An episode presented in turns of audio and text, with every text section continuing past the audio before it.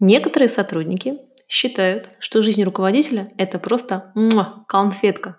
Давайте проведем ревизию в этой кондитерской лавке. У настоящего начальника work-life balance улетел к чертям. Ему приходится больше всех вкалывать, а когда команда не справляется, ему приходится прикладывать сверхусилия, работая в две смены и по выходным.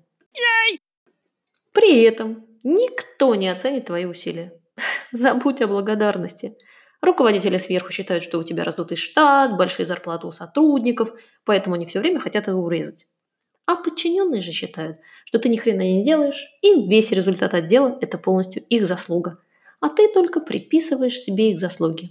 И вообще, у них перегруз, нереалистичные цели и маленькая зарплата. Если накосячил твой подчиненный, отвечаешь ты. Ты постоянно на виду, нужно быть в тонусе и держать лицо. В курилке сотрудники тебе примывают косточки, потом вечером в семье на кухне рассказывают, какой ты удивительный самодур и авторитарщик, ну, или слабак и тряпка. А кто-то даже, возможно, уже сделал куклу Вуду. Пример с куклой Вуду основан на реальных событиях. Твои решения, конечно же, всегда несправедливые, влияют на судьбу людей. И уровень ответственности за членов команды и их семьи вводит в стресс. Ах, да, стресс! Это твое постоянное состояние. Потому что на тебя давят сверху топы, снизу подчиненные, задача ставят в режиме «надо вчера». Но так как ты не рядовой сотрудник, ты уже не можешь сказать «я не справлюсь, это невозможно». А также нужно принимать решения в условиях неопределенности и нехватки данных.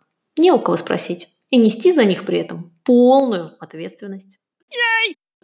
Тебя никто не будет бодрить и мотивировать. Как только ты станешь руководителем, ты автоматически должен работать в режиме самомотивации.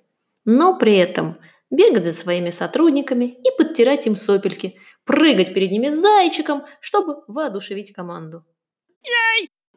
Что бы ты ни предложил, первая реакция команды – это отторжение, и каждый раз тебе нужно запускать с толкача любое изменение и инновацию, пробиваться сквозь сопротивление и недовольство персонала. А о плюсах управления мы поговорим как-нибудь в следующий раз. Держитесь там. Oh, thank you.